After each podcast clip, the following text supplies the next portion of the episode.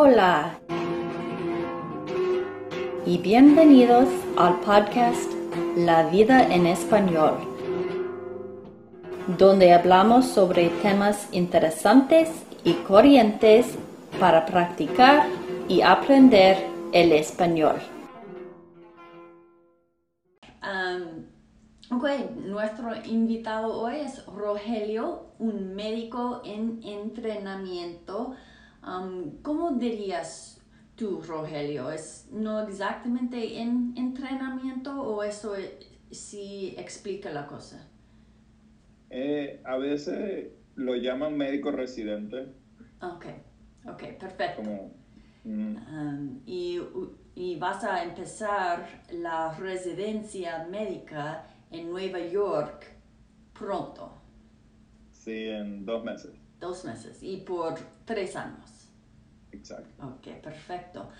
Y además de eso, eh, eres un pastor cristiano y aquí en Denver y fundador de la organización benéfica llamada Together for Venezuela.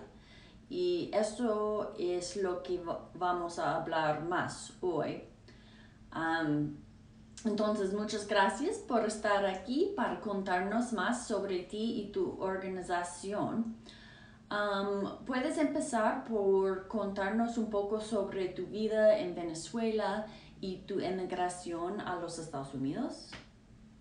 Sí, no, más bien gracias a ti por invitarme, me encanta tu español, siempre me... ¡Wow! No, no. Pero me encanta, me encanta, me encanta, me encanta lo que haces y gracias por, por invitarme. Eh, eh, yo, bueno, nací en Venezuela, nací enfrente de las playas de Venezuela, en una zona que se llama Puerto Cabello el calor, playa, sol, muy bonito, hermoso. Se llama Puerto Cabello. Eh, en Venezuela, eh, mis padres trabajadores me inscribieron en un colegio privado cristiano, me formaron con la palabra de Dios, muy buena educación y después de muchos cambios en mi vida, inicialmente quería ser veterinario.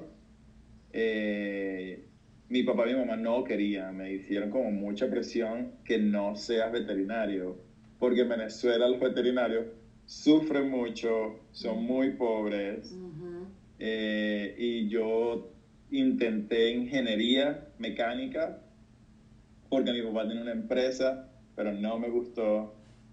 Eh, y a la final dije, investigué y dije, bueno, que puede ser cercano a veterinario bueno, ser médico es de humano.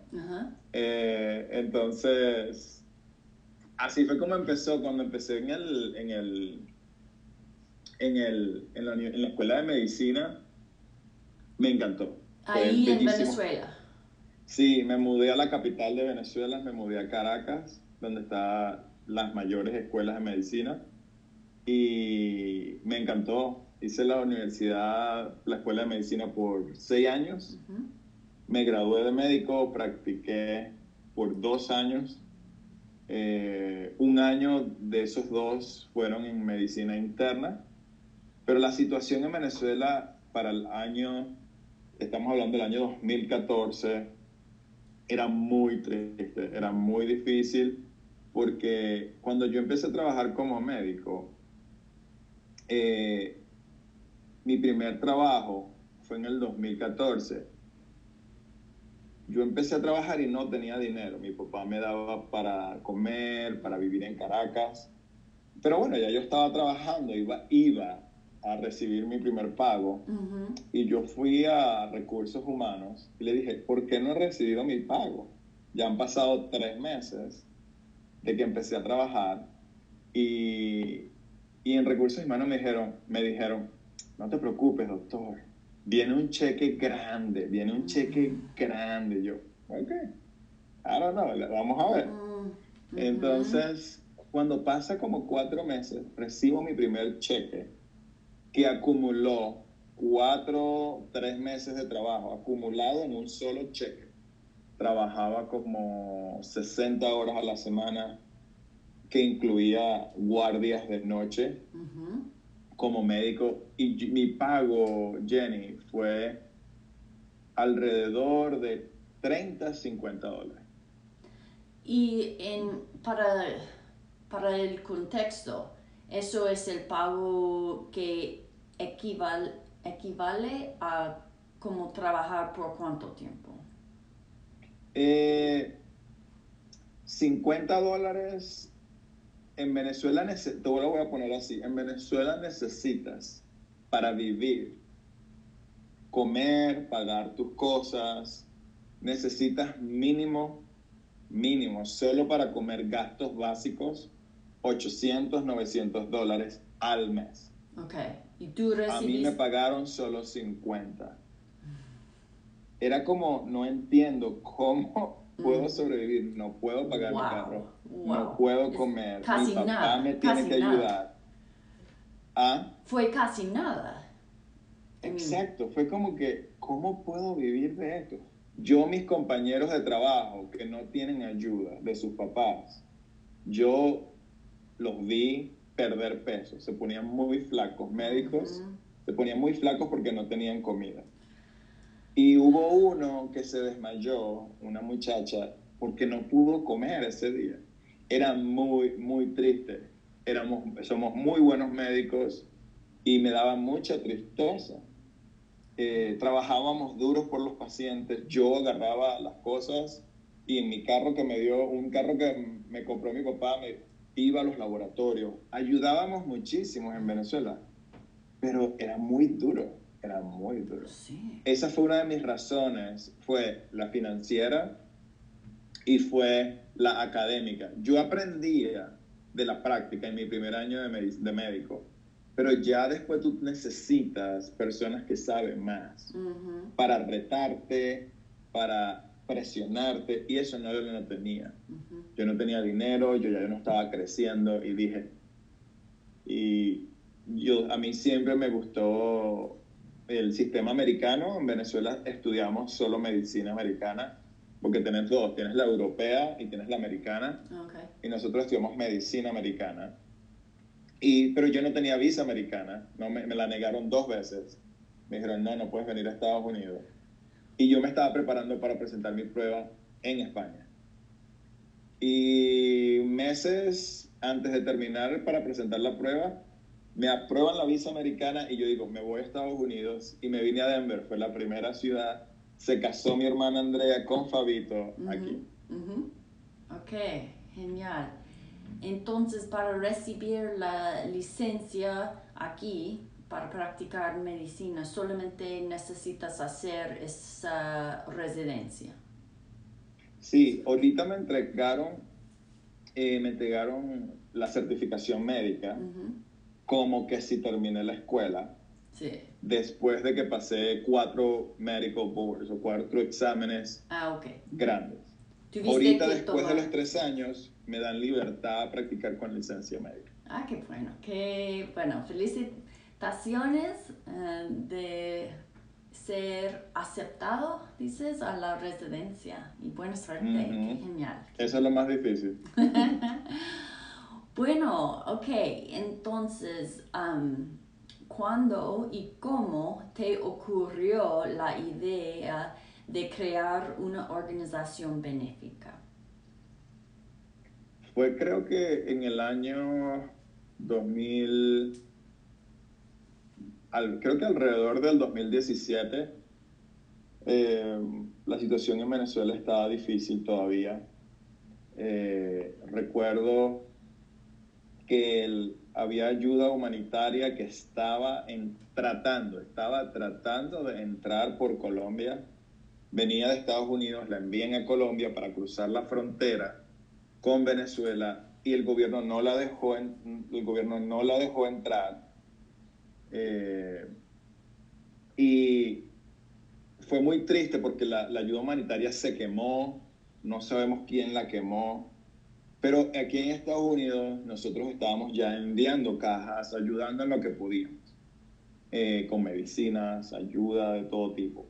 Pero las noticias en Estados Unidos crecieron sobre Venezuela. Los canales de televisión, es como Ucrania ahorita. Mm. Ucrania, todo el mundo habla de Ucrania. Pero en el 2017, 2018, todo el mundo hablaba de Venezuela, porque era muy duro, muy triste. Y las personas no sabían que nosotros éramos venezolanos. Y nos dicen, ¿cómo podemos ayudar? Empezaron a llamar, ¿cómo podemos ayudar? O una hermana, el Espíritu Santo me está moviendo a ayudar a Venezuela, ¿cómo puedo ayudar a Venezuela?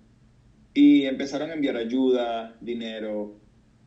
Y yo le dije al pastor Fabián y Nela, que son los que siempre han estado trabajando y haciendo, yo les dije, eh, han pensado en hacer algo formal, porque yo creo que si nosotros hacemos algo formal, podemos recibir más ayuda, porque hay personas que quieren tener sus descuentos de taxes, muchas deducciones, y van a estar dispuestos. Yo le dije, ¿ustedes han pensado hacer eso? Me dicen, sí, pero no sabemos cómo.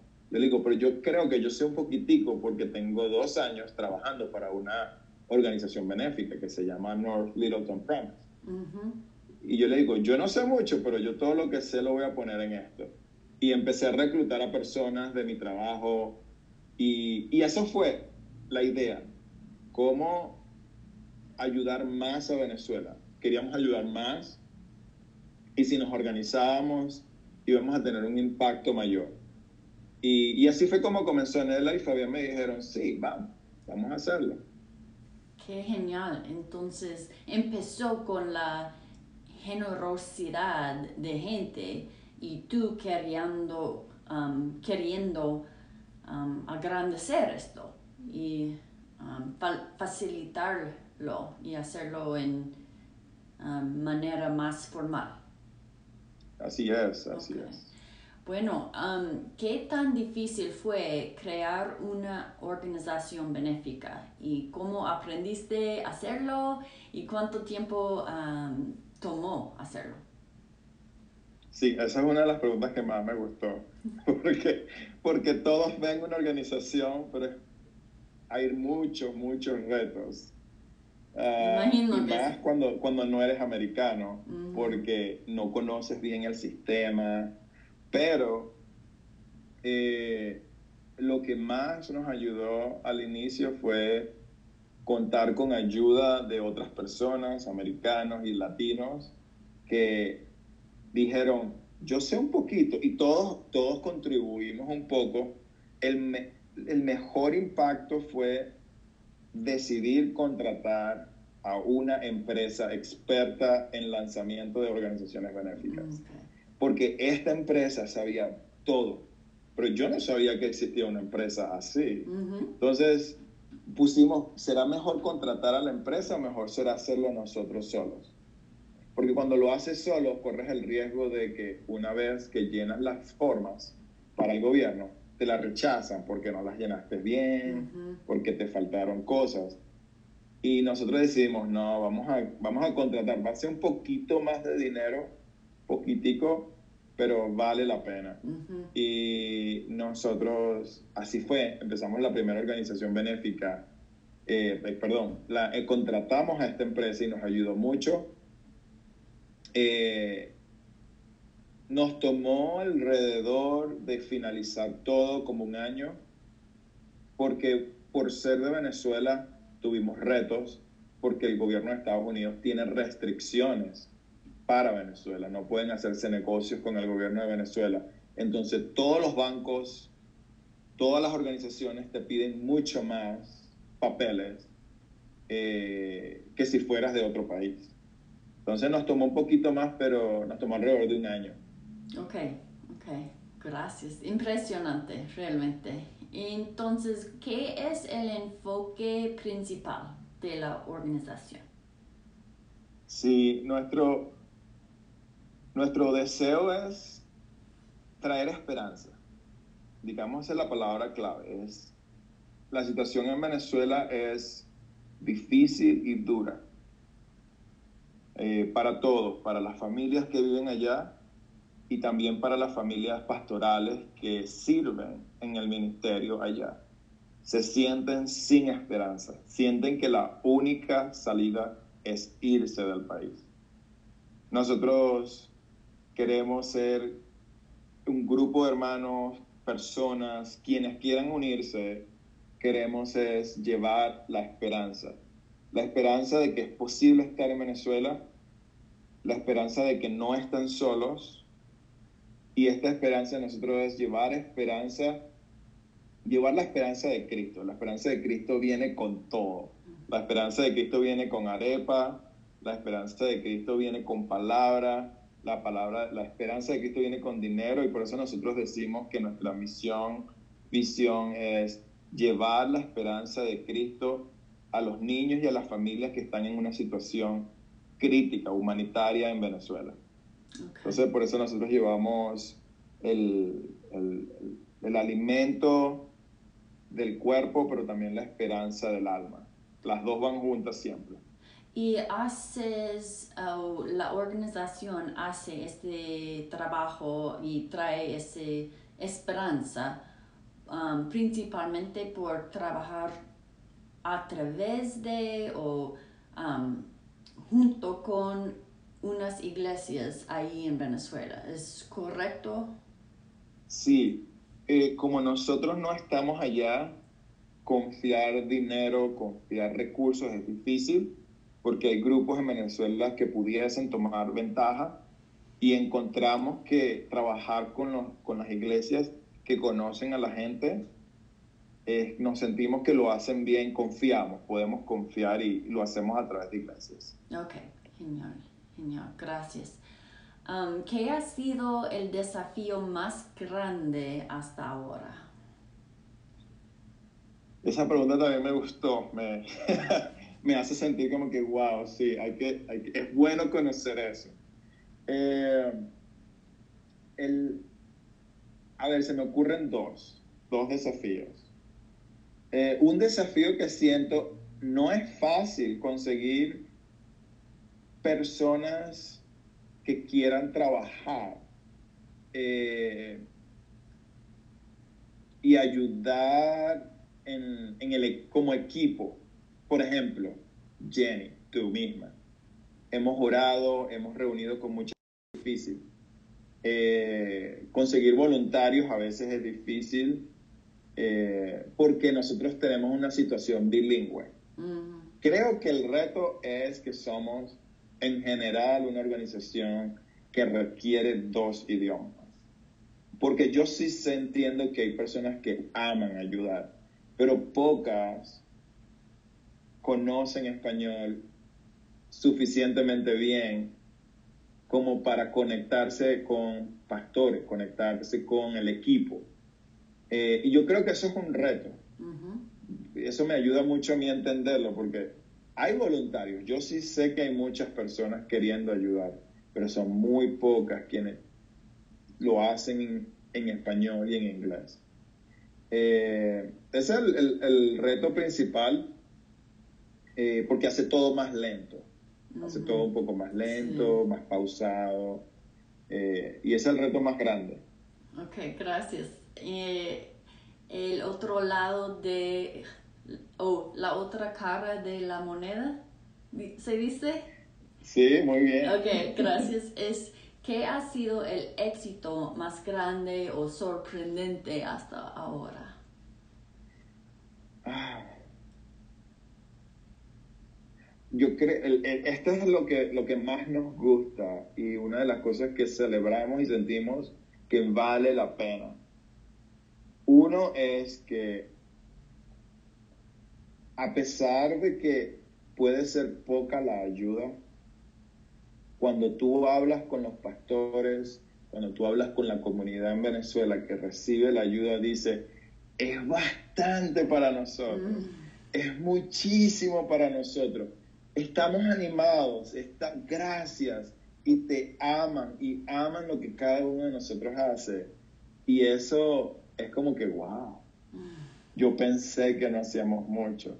Entonces significa que tenemos un impacto en Venezuela y, y lo otro éxito es que vemos el beneficio de, estar organizado. Por ejemplo, de tener una, un boletín que impacte a 20 personas a la vez, es mucho más fácil que hablar con cada una de ellas de todo lo que sucede, ¿me entiendes? recoger y, ayudar a recaudar fondos ha sido cada vez un poco más fácil porque personas se van uniendo y hay un sistema que está funcionando poco a poco y nos ha ayudado muchísimo. Fantástico, fantástico. Um, ¿Qué planes o sueños tienes para la organización para el futuro? Este año eh, siempre hemos deseado poder, siempre desde que fundamos Together for Venezuela, hemos deseado tener alrededor de cuatro comedores en Venezuela que funcionen mensualmente, que funcionen. Comedores. Es como... Eh, como the food program, es como el programa de comida. Que las personas van, se sientan o reciben una comida. Entonces nosotros lo llamamos comedores porque van y comen o reciben la comida. Okay. Y hemos deseado que estos comedores funcionen como semanalmente, que las personas pueden decir, puedo comerme algo una vez a la semana con seguridad. Eh, y hemos, ellos han funcionado a veces sí, a veces no, porque no tenemos todo el dinero.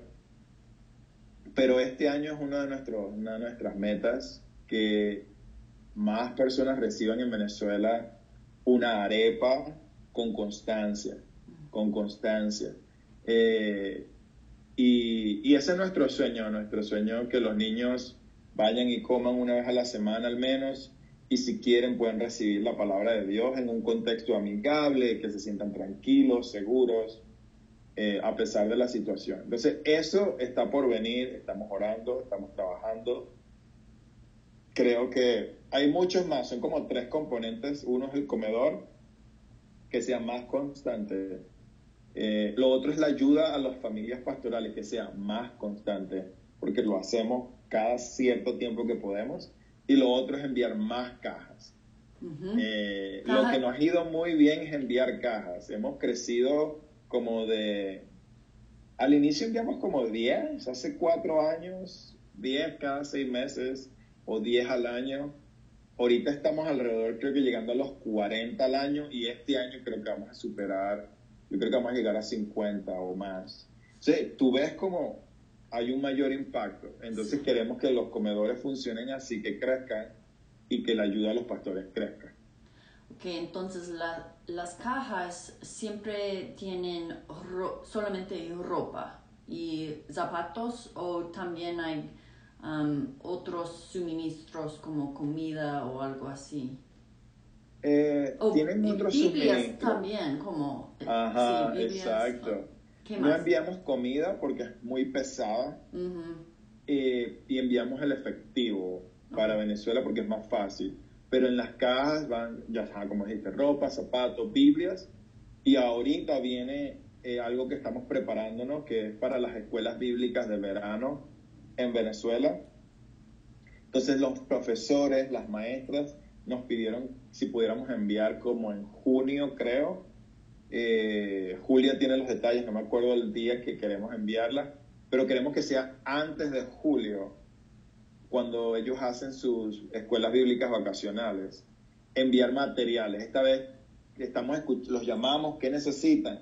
Nos dijeron, necesitamos eh, ropa, zapatos, pero necesitamos materiales de educación, por ejemplo, marcadores, lápices, creyones, papel, eh, pintura de dedos, cosas para los niños, que ellos puedan tener actividades. Perfecto, entonces las cosas con las cajas van muy bien y ustedes quieren expandir um, un poco más las otras dos facetas, como ¿y qué Um, ¿qué tiene en tienes en mente um, en cuanto a dando más apoyo a los pastores? ¿Qué significa, en, qué, qué, índole tiene este apoyo? Sí, eh, la ayuda a los pastores es más financiera. Es, eh, es para que ellos compren gasolina, mm. productos básicos para su familia, eh, entonces nosotros cuando hablo de los pastores digo una ayuda financiera, es por ejemplo eh, 100 dólares, 200 dólares en cash, una vez al mes. Ahorita lo hacemos cada seis meses, dependiendo de cada cuánto recibimos. Eh, pero queremos que sea más. Ok, muchas gracias. Um, ok, una pregunta más y luego puedes añadir cualquier cosa más. Pero uh, la organización tiene un sitio web, togetherforvenezuela.org, Together for Venezuela.